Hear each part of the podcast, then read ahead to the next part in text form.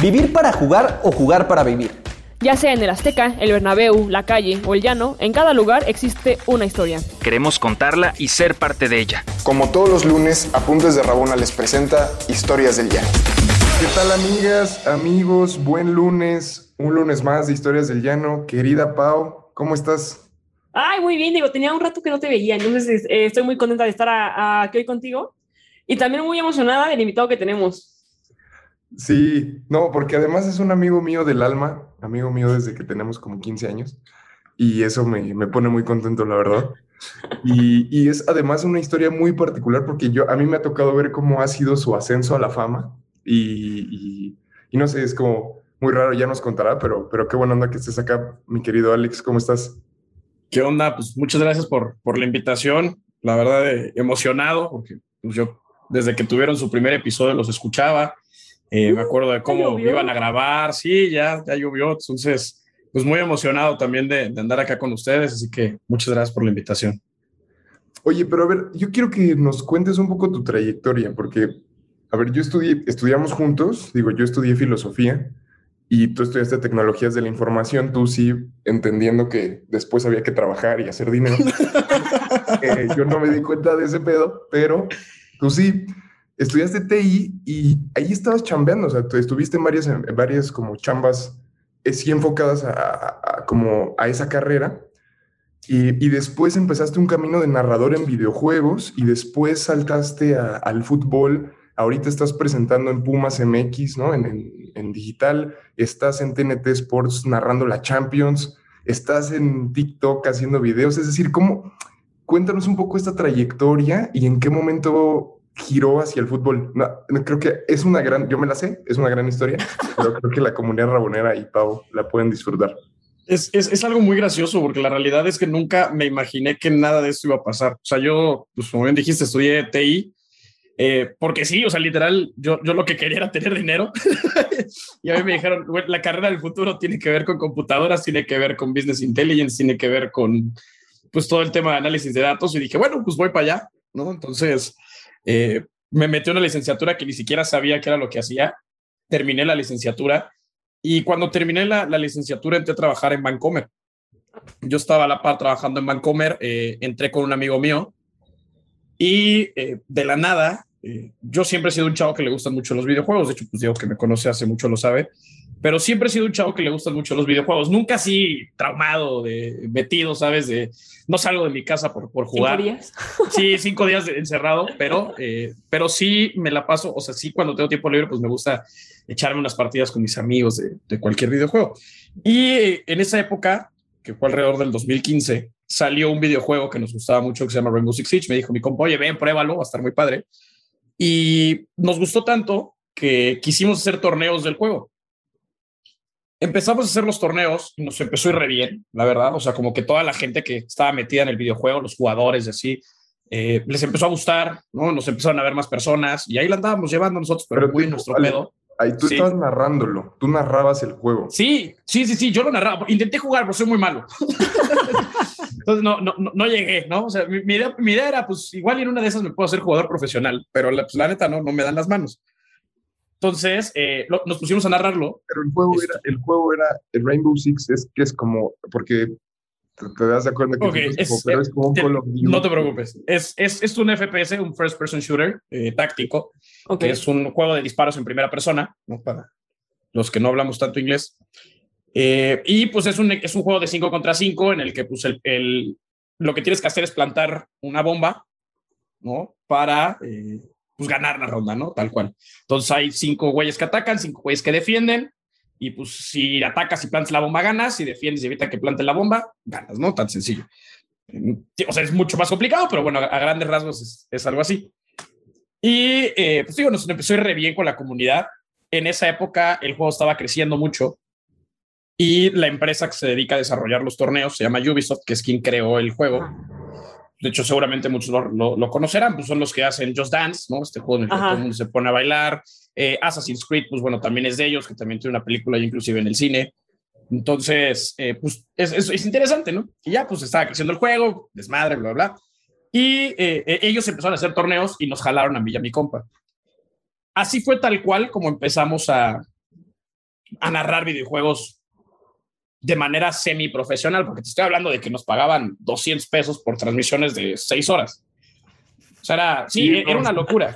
O sea, literal, lo hacíamos por puro amor al arte, porque para nosotros, pues recibir 200 pesos por 6 horas de transmisión, narrando un videojuego, era como, güey, nos están pagando por narrar videojuegos.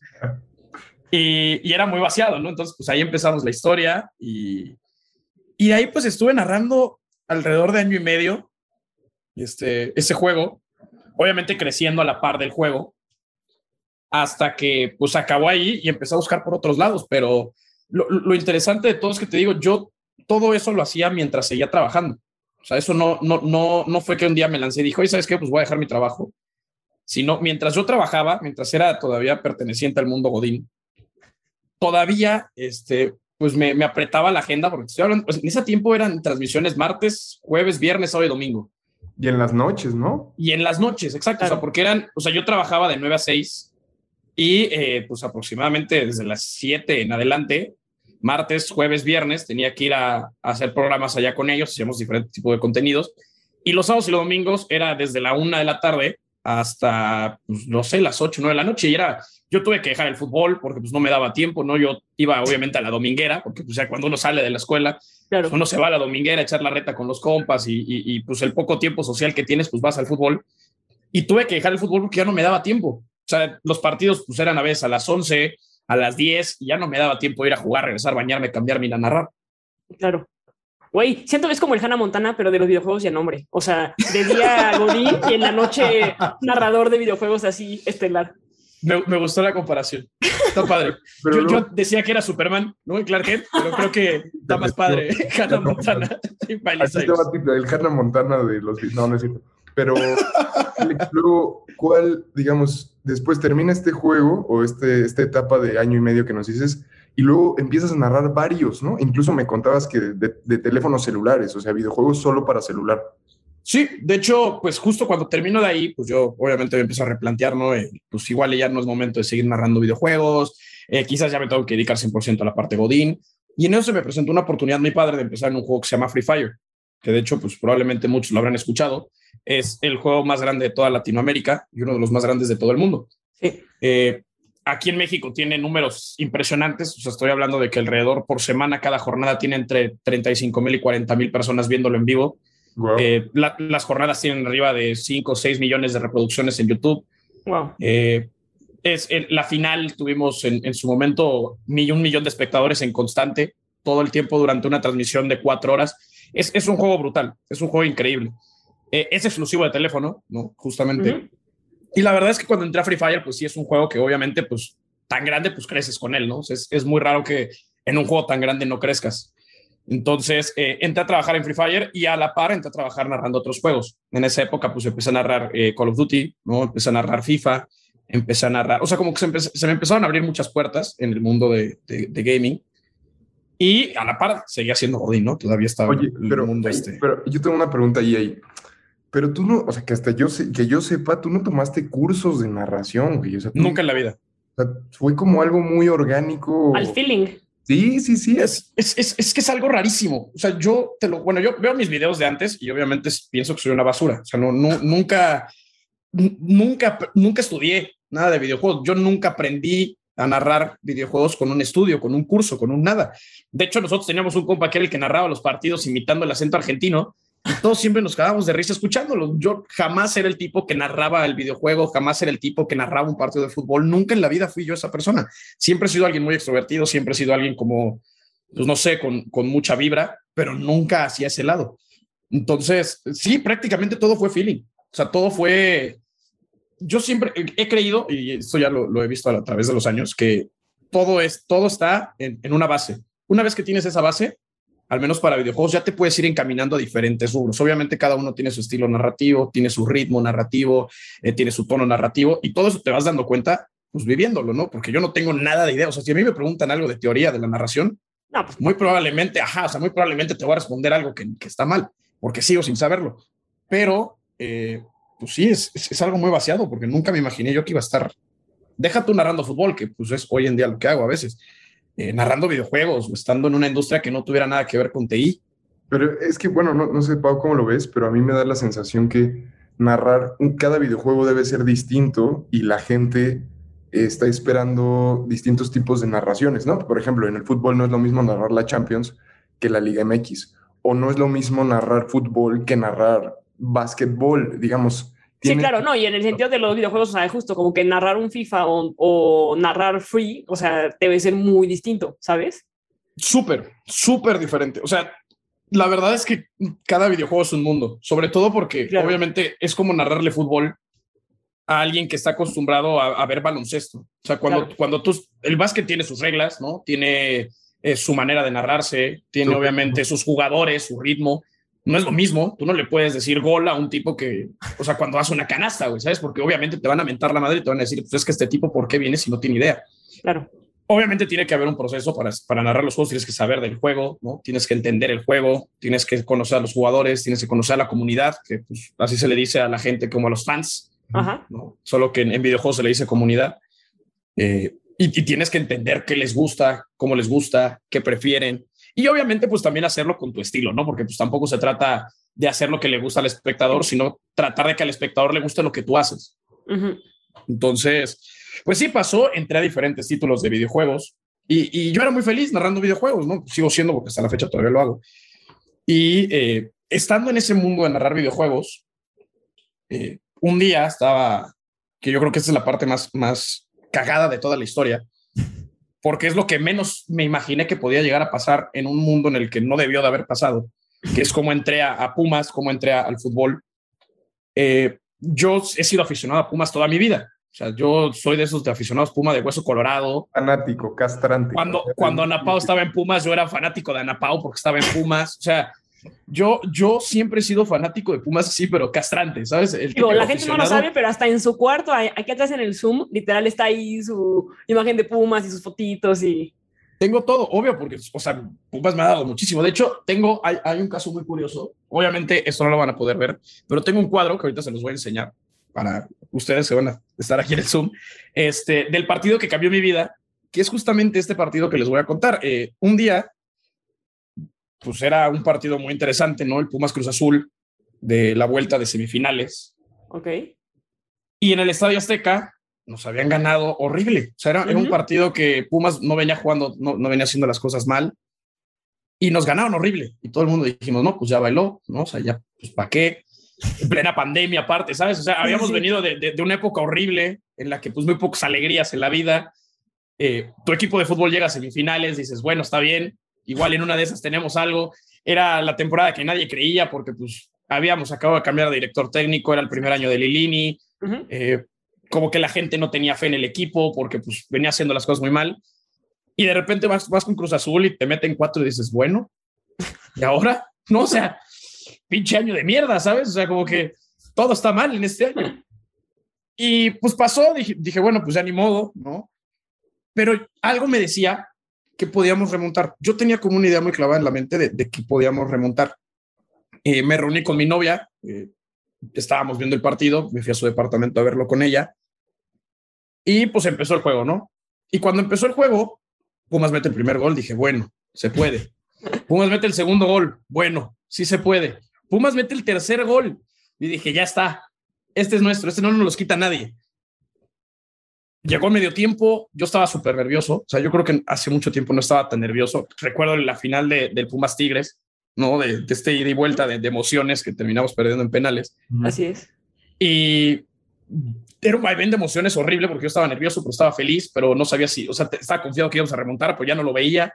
Hasta que al minuto 86 aparece Juan Pablo Vigón en medio del área y, y le mete gol a Nahuel Guzmán y nos da el gol del pase, ¿no? Cuando meten el gol, yo me emociono demasiado.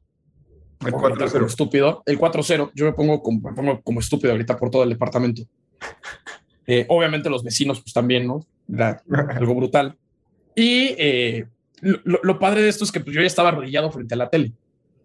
Porque ya quería que se acabara el partido, ¿no? O sea, pero normal, yo, yo, yo no sabía nada de, de lo que estaba pasando a mí atra- atrás de mí. Yo estaba arrodillado gritándole a, a la televisión.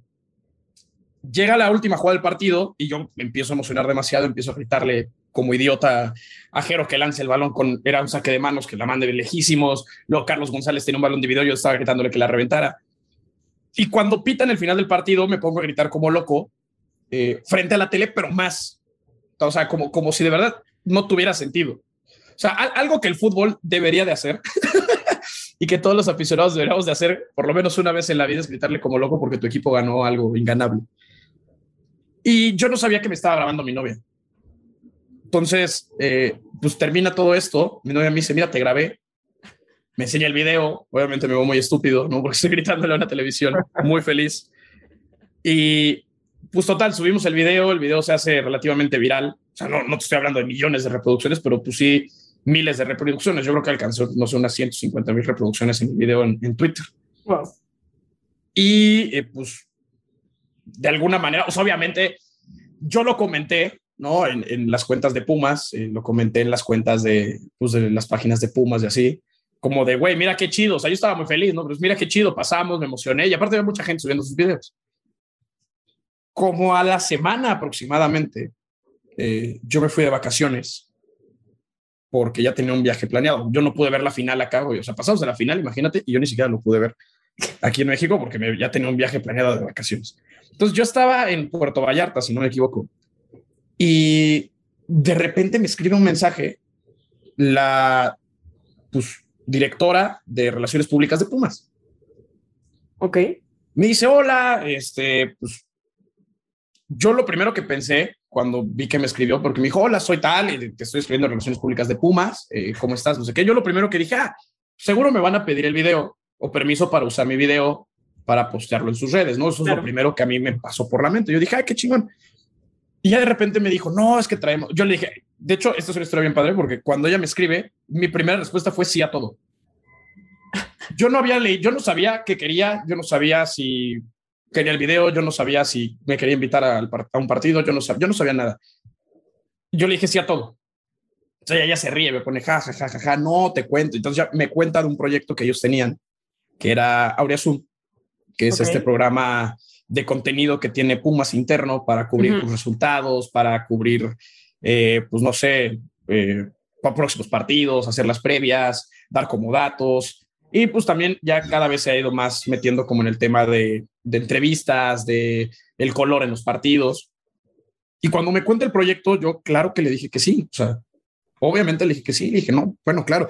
Y ya me dijo, oye, pues mándame pues una audición, ¿no? Eh, dime lo que has hecho, mándame un currículum, porque pues encajas con el perfil que estamos buscando. Y ya se lo mandé y les gustó. Y de ahí me jalaron. Me dijeron, vente, vamos a hacer Zoom yo me acuerdo, yo estaba, me había acabado otra vez de ir de vacaciones porque esto de Aureazum pasó a finales de ese año. Y el primer episodio lo grabamos el 6 de enero. Y yo el 6 de enero estaba en, en Tequesquitengo, si no me equivoco, eh, pues de vacacionando. Tuve que venir a grabar el primer episodio de Aureazum y regresarme. Ya entonces fui y regresé y fue cuando grabé el primer episodio de, de Aureazum. De hecho, aquí tengo el cuadrito. O sea, obviamente no lo pueden ver lo que lo están escuchando, pero es un cuadrito que, que me hicieron de hecho, lo hizo es los de Partidazo. Partidazo. Ah, partidazo. Sí, Mario Bernal por ahí. Ahí lo, Me, lo, me lo obsequió justamente en la cuenta de Partidazo. Yo bajo 86 para que lo vayan y lo sigan en Instagram. La verdad, hacen cosas bien chidas. Y, y, yo pedí este porque para mí fue el partido que cambió mi vida. O sea, gracias a este partido, gracias a esta remontada, gracias a ese 4-0 de Pumas del 6 de diciembre del 2020, eh, es que me buscó Pumas, empecé a trabajar con Pumas y ya estando con ellos haciendo Zoom, a las dos semanas, ellos tenían otro proyecto de impulsar fuerzas básicas. Ok. Ellos querían eh, que los partidos de fuerzas básicas fueran transmitidos. Sub 18, bueno, en ese tiempo sub 17 y... Ajá, pero por pandemia. Sub 20, exacto. Porque pues obviamente la gente no podía verlos porque pues, estábamos en plena pandemia todavía. Y ellos querían, aparte de todo, crecer las fuerzas básicas, porque bueno, parte del proyecto institucional de Puma siempre ha sido el tema de impulsar las fuerzas básicas. Y, y, pues qué mejor que tener acceso a los partidos. Y eh, ellos habían hecho un contrato con una cadena de, televisión y necesitaban a alguien que los narrara. Y el director de comunicaciones de Pumas me dijo, oye, tú narras, ¿no? Y yo, sí, sí, claro. sí, sí, sí, o sea, sí. claro que sí, yo narro. Ah, porque ya me contó el proyecto, es que estamos buscando a alguien, eh, no te latería pues meterte acá con nosotros, eh, vas a estar narrando tus, fuerzas básicas, vas a estar narrando sus 20 y sus 17, y yo, claro, o sea, por supuesto, adelante, claro que sí, o sea, lo que necesiten. empecé a narrar fútbol. Nunca en mi vida había narrado fútbol. O sea, yo había narrado FIFA, ¿no? Había narrado videojuegos. Yo no había narrado nunca en la vida fútbol. Claro. El primer partido me estaba cagando de miedo. La, la ventaja es que, pues, el día que me dijo eso, obviamente no me contratado así de, ah, pues vente, ¿no? Me dijo, pues a ver, vamos a escucharte, ¿no? Quiero que lo, quiero que lo hagas. Y estaba yo con, con un compa que trabajaba en Pumas que se llama eh, Pérez Polanco. Tipazo, trabajaba también en ESPN. Ok. Y con él era con el que iba a narrar eh, el partido. La idea pues, era echarnos medio tiempo y medio tiempo para que no fuera tan cansado. Y me dijo, pues háganse una audición aquí rápida, ¿no? De 10 minutos cada uno. Entonces, pues empezamos a narrar los dos, le gustó, hicimos buena dinámica, la verdad. Y ya llegó el primer partido y yo me estaba cagando de miedo. Porque pues esto lo pasaban en la cuenta de Facebook de Pumas. O sea, No, y la banda de Pumas es pesada. O Es- sea, es- es una afición a- complicada. Exacto. Es una afición complicada porque, pues obvio, es muy vocal. O sea, es una afición Ujú. súper vocal. Es una afición que si les caes bien, te lo van a hacer saber. Y si no les caes bien, te lo van a hacer saber hasta el cansancio, hasta que de verdad no puedas más. Claro. Entonces, eh, pues obviamente yo no, estaba muy nervioso porque pues nunca había narrado fútbol. Y ya las cosas salieron bien. O sea, obviamente pues no, no fue ni de cerca una narración impecable, no fue ni de cerca una narración así por la cual te vas a sentir orgulloso toda tu vida. Pero bueno, yo creo que no lo hice tan mal. O sea, para hacer mi primera vez, para estarme muriendo de nervios, eh, creo que no lo hice tan mal. Ya después pasaron los partidos, ese, empecé a narrar más con ellos, narré con, con Brian Sales, que pues es uno de los influencers más conocidos, bueno, no influencers, es uno de los periodistas de Pumas más conocidos en el ámbito de Pumas, porque pues es, él trabaja para el periódico Esto y cubre a Pumas directamente. Ok. Y pues dentro de Pumas, o sea, la gente que, por lo menos la banda tuitera de Pumas lo conoce mucho. Claro. Pues na- na- me tocó eh, trabajar con él, eh, me tocó trabajar con varios también eh, personas que trabajan en comunicación en Pumas. Y la verdad es que todo iba muy bien, todo iba muy padre. Por azares del destino, pues el tema de, de Pumas y fuerzas básicas con Pumas se tiene que suspender. Pero entra CU Play al quite. CU Play, pues es Ajá. esta compañía que pues, ya muchos sabrán, pero son los que cubren los partidos de fuerzas básicas con Sí. la cámara esta de inteligente que voltea siguiendo el balón. Sí, Inclusive, es en la pues, que de hecho nosotros vemos todos nuestros partidos y como rivales es casi siempre con CU Play, de hecho. Exactamente. O sea, porque pues ellos tienen las cámaras ya instaladas en todo Fuerzas Básicas, en todo Primera División. De hecho, ellos ponen las cámaras para, para que los entrenamientos de femenil y va- y varonil estén completamente grabados, para que los entrenadores después los puedan ver. Eh, mismo caso para los partidos de Fuerzas Básicas. Y bueno, ellos estaban impulsando otra iniciativa, porque pues, ya dijeron, ya tenemos la cámara, ¿no? Solo hay que meterle voz y vamos a cobrar por ello. O sea, vamos a armar una suscripción para que la gente pueda meterse. Eh, tenían América, Pumas, que Chivas, Tigres, Cruz Azul y Toluca. Habían seis equipos. Entonces, pues si eras aficionado a uno de los seis equipos, pues puedes pagar tu suscripción y podías tener acceso a los partidos de fuerzas básicas eh, de estas categorías. La verdad, no, nunca supe cuánto costaba la suscripción, pero bueno. Y como ya ellos habían visto que yo había trabajado con Pumas, yo había trabajado todo un semestre narrando eh, fuerzas básicas ya con Pumas, pues a ellos les gustó mucho y eh, me jalaron, ¿no? Entonces, pues empecé a narrar con ellos los partidos de Uplay, pero acá ya narraba solo. O sea, acá ya era, ya no, ya no narraba con alguien, acá ya era aventarte los 90 minutos solo, algo que yo, para mí era impensable, porque yo había visto a los conductores de Sky Sports hacerlo, y yo decía, no manches, ¿cómo los respeto? ¿Cómo puedes aventarte 90 minutos tú solo Sí, claro. En un partido de fútbol? O sea, ¿cómo se te ocurren ideas?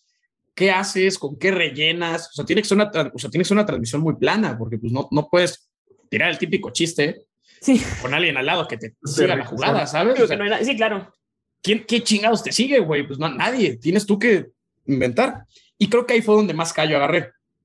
Porque pues ahí sí, estando tú solo, te tienes que enfocar 100% en lo que estás narrando. O sea, no, no, no- no puedes tirar el chiste para un lado, no puedes cotorrear con, con otro, no, no puedes hablar con la audiencia. Es full el partido. Y ahí es donde creo que empecé a agarrar mucha más experiencia. Estuve con ellos igual alrededor de, pues que será como ocho meses aproximadamente, hasta que hace poquito pues tuvieron algún tema ellos y, y hubieron que parar las, las transmisiones con, con narración. Ok. Pero pues es, esa es la historia. Y ya después de ahí eh, eh, se preguntarán, bueno, ¿y cómo llegaste a TNT? Ajá, justo. ¿No? O sea, porque empezaste a narrar, o sea, empezabas, estabas narrando videojuegos. Primero estudiaste TI, luego estabas narrando un juego de disparos. Del juego de disparos te pasaste un Battle Royale de teléfono. Después estabas narrando cualquier cosa que te pusieran enfrente. De la nada te contactaron porque subiste un video y se hizo viral en Instagram y te vieron que le ibas a Pumas y que eras talento a cámara. Y después te invitaron a narrar un partido de fuerzas básicas y te quedaste narrando fuerzas básicas con otra empresa y ahora estás en TNT. Pues sí, de la nada, sí también, así como ha llegado todo, porque me encantaría decir que yo lo he buscado, porque creo que eso pues No. estaría todavía más chido. no, no lo he buscado y, y lo de TNT fue así. Un día me escribió un amigo eh, que yo nunca había trabajado con él, Carlos Reynoso, de hecho, es eh, Casey Deportes, es un youtuber de fútbol también, pues bastante famoso. Claro. Eh, lo contactaron a él para hacer un proyecto de la Champions League. Para esto, pues TNT había comprado ya los derechos de la Champions League. Eh, ellos transmitían, bueno, transmiten en HBO y transmiten también en el canal de TNT en televisión de paga.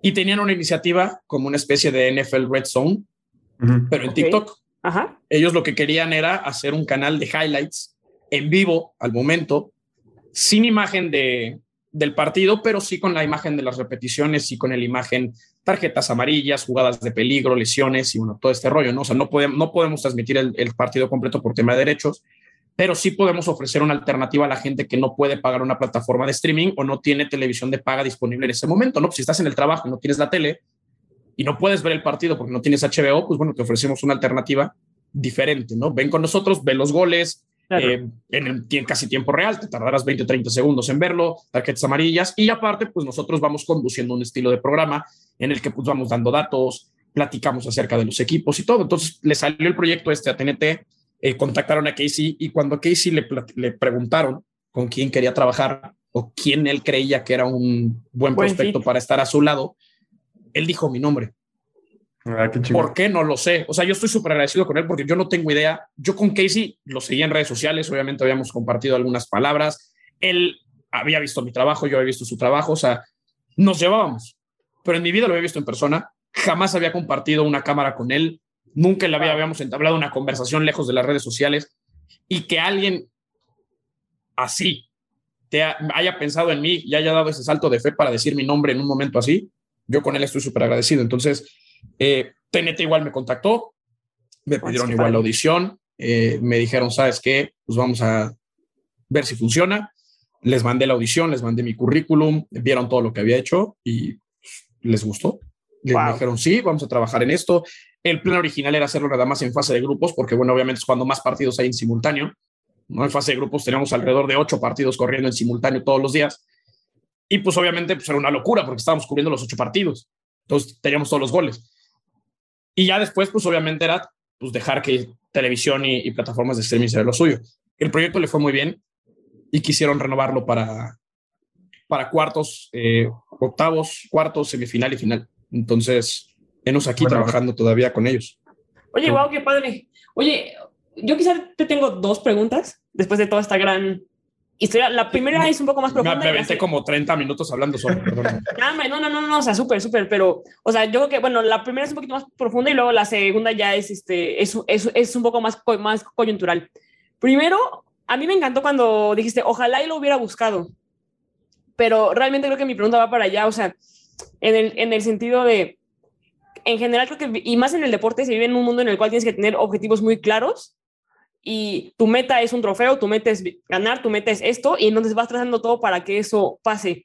Y sin embargo, creo que hay muchos casos de éxito que es justo gente que, o sea, no es que no busque, por, o sea, pon tu ganar, pero que realmente disfruta más eh, la parte, digamos, de hobby de hacerlo y que entonces eventualmente se dan las cosas, que creo que, que eso igual pasa con muchos casos de, de, de futbolistas, de gente en medios, ¿no? Este, eh, ¿Crees que si lo hubieras buscado, habría sido distinto? Probablemente sí. O sea, probablemente hubiera sido muy diferente y quizás ni siquiera hubiera llegado hasta donde estoy. Yo todo esto lo he hecho como hobby y hasta la fecha, o sea, ya, ya claro es parte de mi trabajo porque pues todavía, o sea, ya, ya percibo un sueldo por Claro. lo que hago, pero sigue siendo mi hobby. Yo nunca he dejado de ser Godín. O sea, yo, yo sigo trabajando todavía como analista de sistemas a la par de lo que hago todo esto. Wow. Entonces, yo sigo creyendo que esto es mi hobby.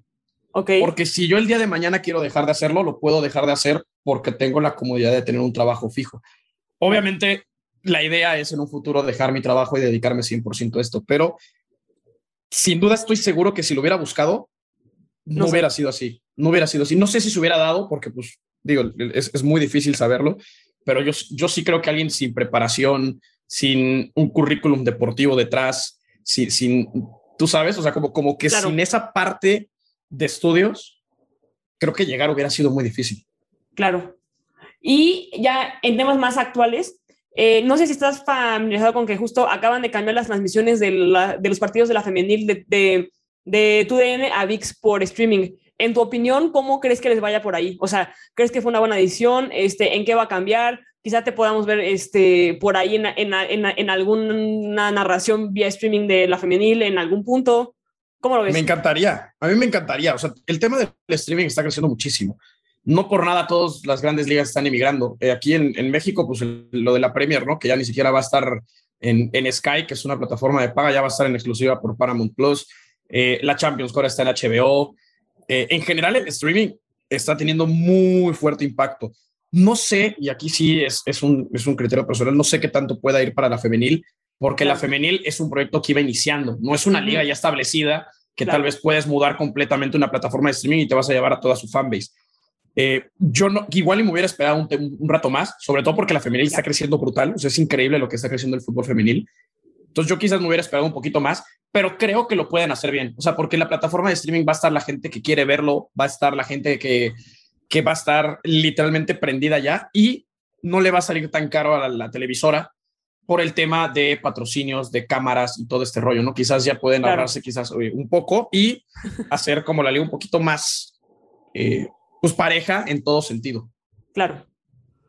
Qué chingón, qué chingón, Alex, escucharte, ver la emoción. No sé, te digo, para mí ha sido como muy padre poder acompañarte en este proceso. Eh, seguimos en el equipo dominguero desde, desde hace como 15 años, ¿no? Aunque ya no vayas a jugar, pero ahí estamos. dice. No, yo sí, Ya- Die- Diego va muy de vez en cuando. eh, yo sí voy y, y digo, es padre como, como ver esa, no sé, como seguir compartiendo después de tantos años. Yo mi última pregunta o mis dos preguntas como para ir cerrando es, ¿estás focalizando como narrador que ha, digamos, ha vivido varios procesos, diferentes productos, ¿estás focalizándote hacia una generación más joven? ¿Cuáles son esos retos, por ejemplo, en TikTok? Eh, ¿Cómo son los retos de tener 28 años y hablarle a, a chavitos que tienen a veces 16, ¿no? 15, 16 años en redes? Y el segundo es, ¿en dónde, en dónde te ves? Nos dijiste como, me gustaría dejar mi trabajo eh, Godín por esto, pero si pasaran 10 años te ves narrando en televisión, es decir, te ves como hoy un Luis García, un Martinoli, te ves, te ves en plataformas, ¿hacia dónde vas? Porque es como, como ha sido todo muy variado. ¿Cuál es el- Brincando del llano a la primera división. Ya no, la- exacto. Es, es, es vaciado, porque eh, tener 28 años uno pensaría que es mucho, pero no es tanto. Y, y la brecha, aunque generacionalmente sí es muy grande, porque pues no, no es lo mismo como yo era a mis 15 años que como es ahorita la generación que tiene 15 años, eh, pues sí, obviamente hay que tirar para allá, o sea, porque la televisión la están dejando de ver, ¿no? Ya no, no es quizás el medio más consumido, ya mucha gente prefiere ver a un streamer muy famoso que, que un partido de fútbol, eh, prefieren ver videos de un minuto en TikTok que echarse 15 minutos de una reseña en YouTube. Entonces, pues claramente que tienes que ir para allá, ¿no? Sobre todo si es lo que quieres hacer. Eh, yo creo que hoy en día las redes sociales es un medio muy importante que tienes que explotar porque tienes que hacerlo, o es parte de eso, si no te gusta igual lo tienes que hacer. Entonces, pues tienes que ir para allá. ¿Y eh, dónde me veo? Me veo narrando fútbol. ¿Dónde? No lo sé. No sé si como Luis García, no sé si como Martinoli, digo, ser comparado con alguien tan, tan grande en- dentro de la industria deportiva, pues para mí es un honor, pero no, no sé si quiero ser como ellos. Yo creo que ellos tienen su estilo, yo quiero tener el mío. Quiero llegar hasta donde, donde yo pueda llegar. O sea, yo, yo estoy seguro que ahorita yo jamás quería llegar hasta acá, entonces si no llego tampoco a eso, no pasa nada. No, no me va a doler, no, no voy a sentir que mi carrera se acabó, no voy a sentir que soy malo porque yo nunca lo busqué, simple sencillamente se dieron las cosas y creo que con el hecho de llegar hasta acá yo me puedo sentir feliz, pero claro que me encantaría en cinco, seis, siete años estar narrando, pues no sé si en televisión, en una cadena de streaming, eh, continuar con TNT, que la verdad es una gran empresa, lo están haciendo increíble y, y tienen un proyecto muy diferente al, al, que tiene, por ejemplo, Televisa, TV Azteca o cualquier otra claro. televisora abierta. Entonces, ¿dónde me visualizo? En el fútbol. No sé qué haciendo, pero directamente en el fútbol. Y si es narrando, por mí 10 mil veces mejor. Y obviamente también los videojuegos, porque los videojuegos para mí me han traído hasta acá y, y mantenerme dentro de ese mundo para mí también sería algo muy importante, sobre todo para poder regresar un poquito de lo mucho que me han dado. Claro.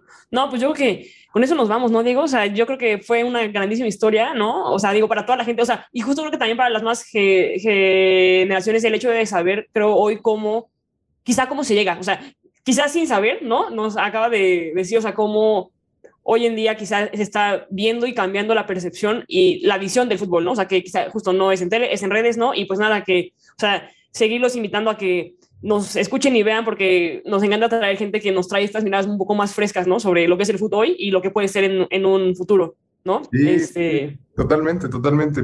Mi Alex, muchas gracias por estar acá. Un gusto es tu casa. Y Muchísimas Pau, gracias a ustedes. Pau, también, como siempre, un placer compartir. Y comunidad, no se olviden que nos pueden seguir, bueno, en todas las redes sociales estamos como Apuntes de Rabona. Y el podcast Historias del Llano, pues lo pueden escuchar en Patreon, en Spotify, en iTunes, en Podigy y donde sea que ustedes escuchen los podcasts, ahí andaremos. Gracias, compadres. Un abrazo. hasta luego, feliz lunes. Hasta luego. ¿Quieres más historias? Síguenos en todas nuestras redes sociales como Apuntes de Rabona para ver el mundo desde el fútbol.